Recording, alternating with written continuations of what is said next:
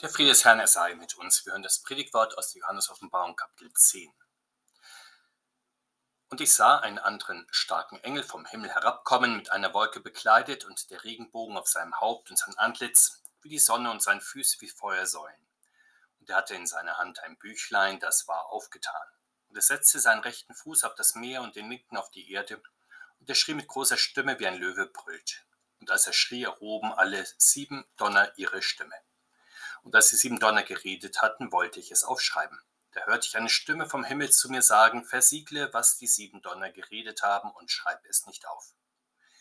Und der Engel, den ich stehen sah auf dem Meer und auf der Erde, hob seine rechte Hand auf zum Himmel und schwor bei dem, der da lebt, von Ewigkeit zu Ewigkeit, den Himmel geschaffen hat und was darin ist, und die Erde und was darin ist, und das Meer und was darin ist, es soll hinfort keine Zeit mehr sein, sondern in den Tagen, wenn der siebte Engel seine Stimme erheben und seine Posaune blasen wird, dann ist vollendet das Geheimnis Gottes, wie er es verkündigt hat seinen Knechten, den Propheten. Und die Stimme, die ich vom Himmel gehört hatte, redete abermals mit mir und sprach, Geh hin, nimm das offene Büchlein aus der Hand des Engels, der auf dem Meer und auf der Erde steht. Und ich ging hin zu dem Engel und sprach zu ihm, Gib mir das Büchlein. Und er sprach zu mir, Nimm es und verschling es. Und es wird dir bitter im Magen sein, aber in deinem Mund wird es süß sein wie Honig. Und ich nahm das Büchlein aus der Hand des Engels und verschlang's. Und es war süß in meinem Mund wie Honig, und als ich es gegessen hatte, war es mir bitter im Magen. Und mir wurde gesagt, du musst abermals Weissagen von Völkern und Nationen und Sprachen und vielen Königen. Der Herr segne seine Worte an uns. Amen. Die Reihe der sieben Gerichtsposaunen wird an dieser Stelle unterbrochen, so wie es schon zwischen dem sechsten und siebten Gerichtssiegel der Fall gewesen war.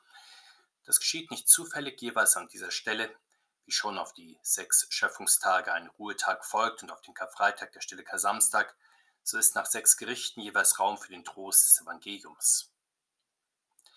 In Kapitel 7 hatten wir die große Schar aus allen Völkern gesehen, die durch einen großen Engel versiegelt, durch die Trübsal hindurch gerettet, durch das Blut des Lammes reingewaschen worden war und nun Gott Tag und Nacht vor seinem Thron dient. Wieder begegnet uns nun ein starker Engel, vielleicht ist es der Engelsfürst Michael, von dem Daniel spricht. Ähnlich wie der große siegelbewährte Engel ist er sozusagen Statthalter des Herrn.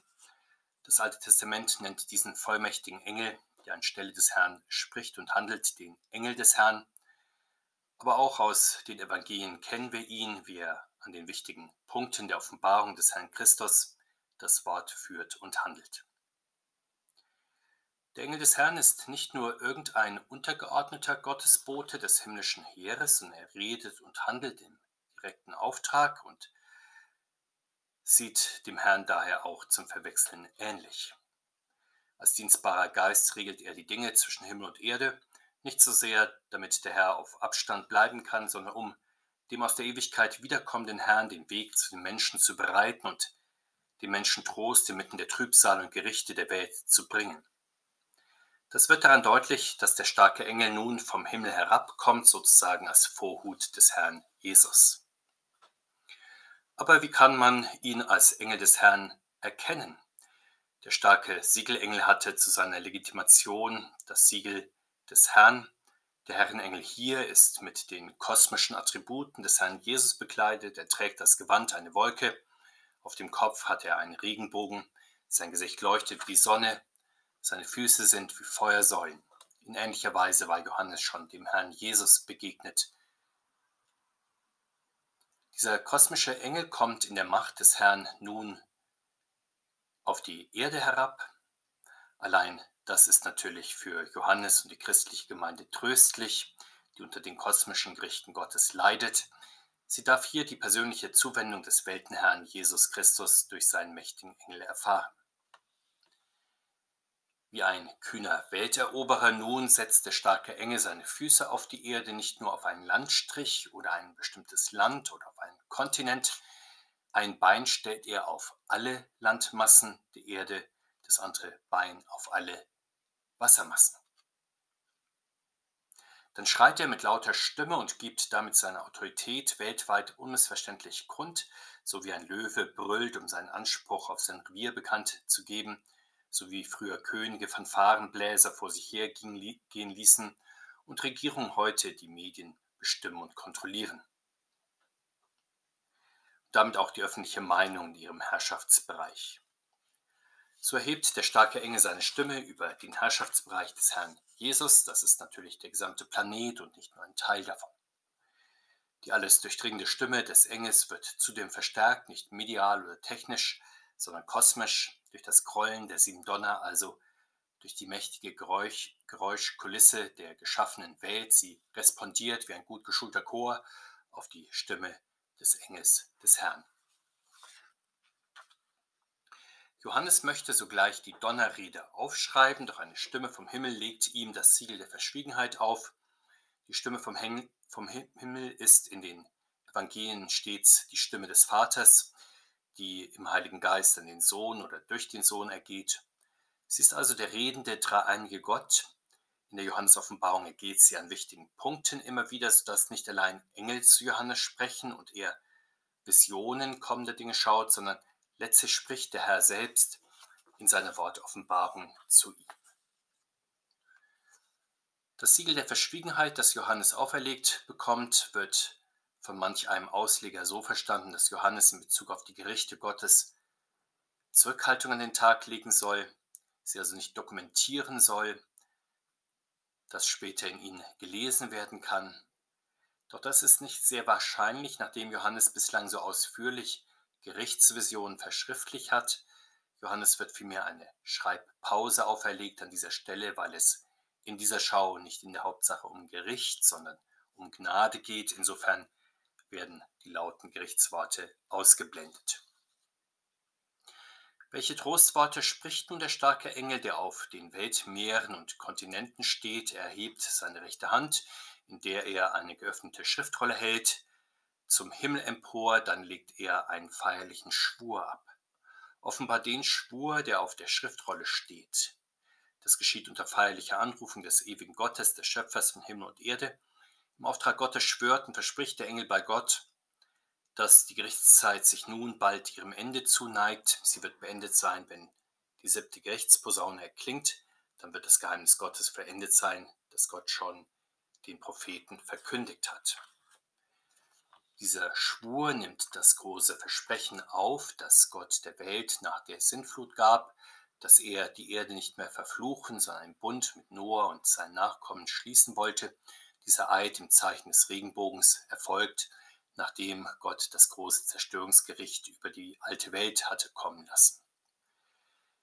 Nachdem Gott in der Endzeit nun die zwei großen Gerichtsreihen über die alte Welt gebracht hat, denen ein guter Teil der Menschheit zum Opfer fallen wird, und nachdem er auch in der Endzeit feststellen muss, dass die restliche Menschheit sich trotz der Gerichte keineswegs zu Gott bekehrt, da wird er wiederum im Zeichen des Regenbogens einen großen Spur ablegen und sich gleichsam als Bundesversprechen an den kleinen Rest der christlichen Gemeinde wenden, der im Elend der Welt und in den gerechten Gerichten Gottes dennoch im Glauben ausgeharrt hat, so wie einst Noah und seine Familie.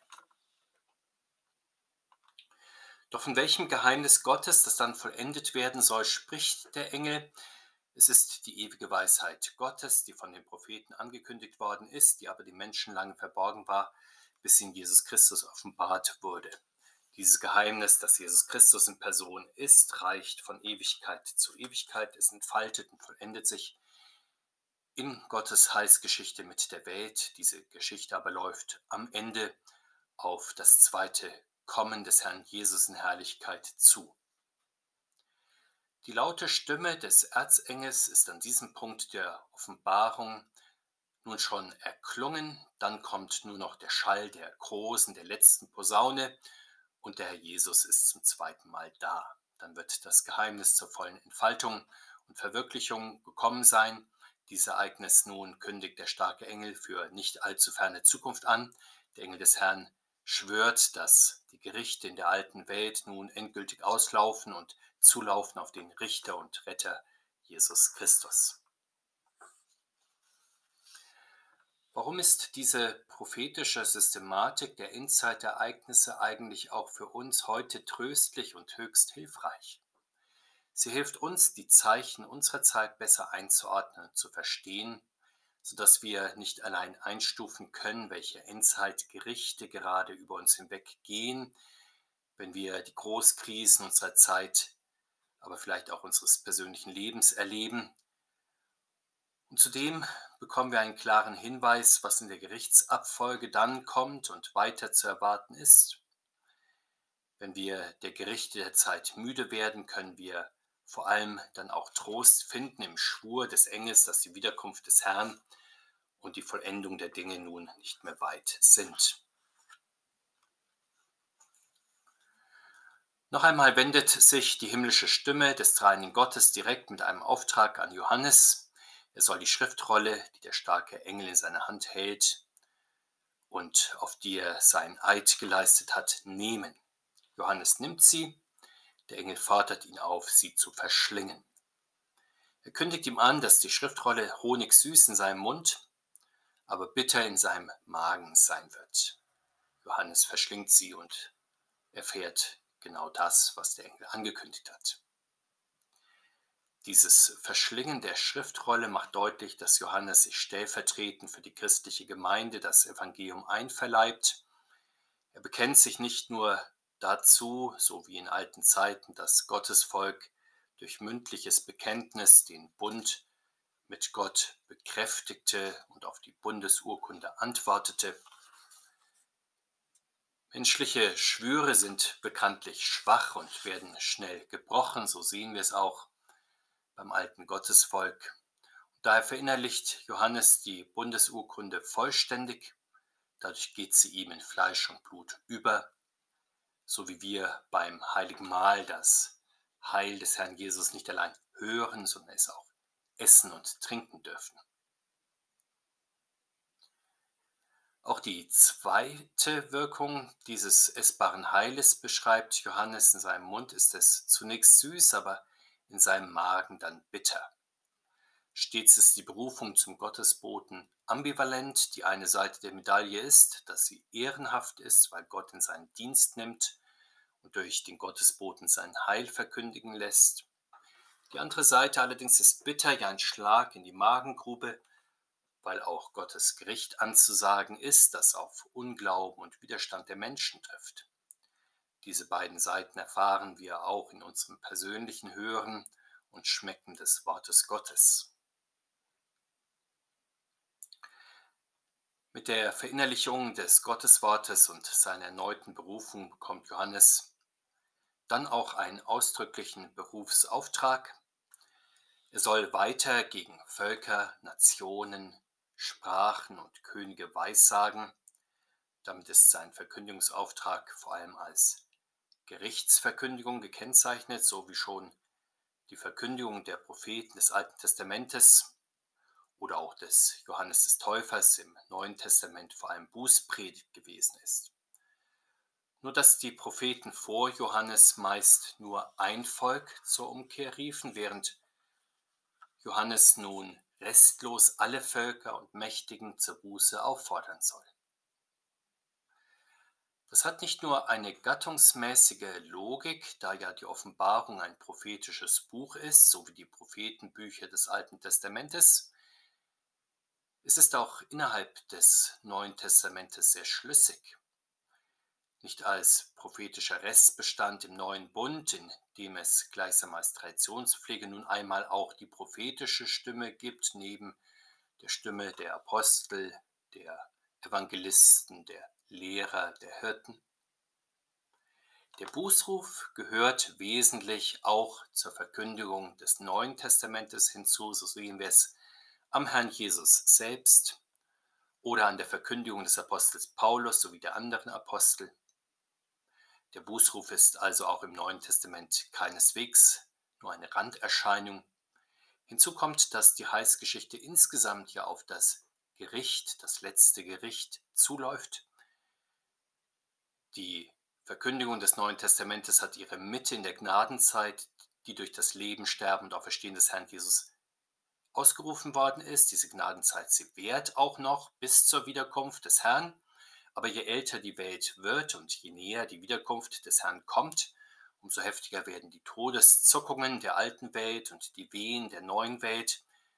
Je mehr also die alte Welt unter den Vorwärtsschüben des kommenden Herrn vergeht, umso mehr wird auch die christliche Verkündigung Gerichtspredigt werden. Sie ähnelt damit mehr und mehr der alttestamentlichen Prophetie, die das alte Gottesvolk auf das erste Kommen des Herrn vorbereitete, nur dass sie jetzt die ganze Völkerwelt auf das zweite Kommen des Herrn hinweist.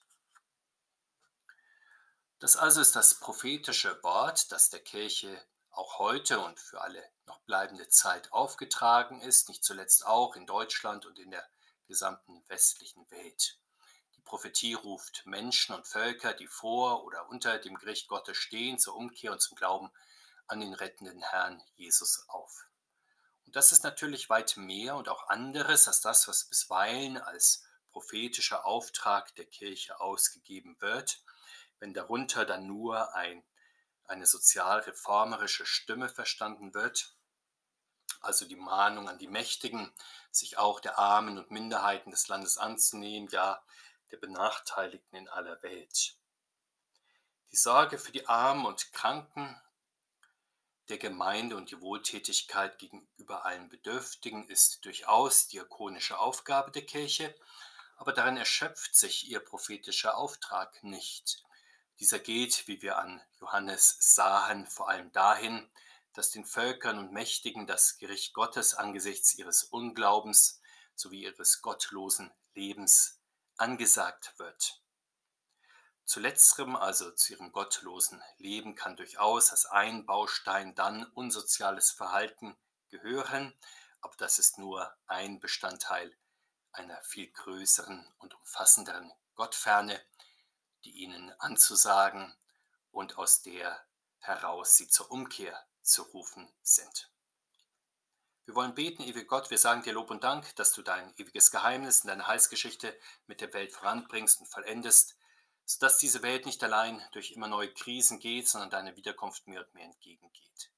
Wir bitten dich, erhalte uns in diesen Gerichten im festen Glauben, stärke und wecke uns durch deinen Geist, dass wir dein heiliges Wort in Gericht und Gnade, in Gesetz und Evangelium den Menschen sagen, ohne Menschenfurcht und menschliche Rücksichten. So bitten wir durch Jesus Christus, unseren Herrn und Retter. Amen. Jesus Christus bewahre uns in seinem Frieden heute und alle Tage und in Ewigkeit. Amen.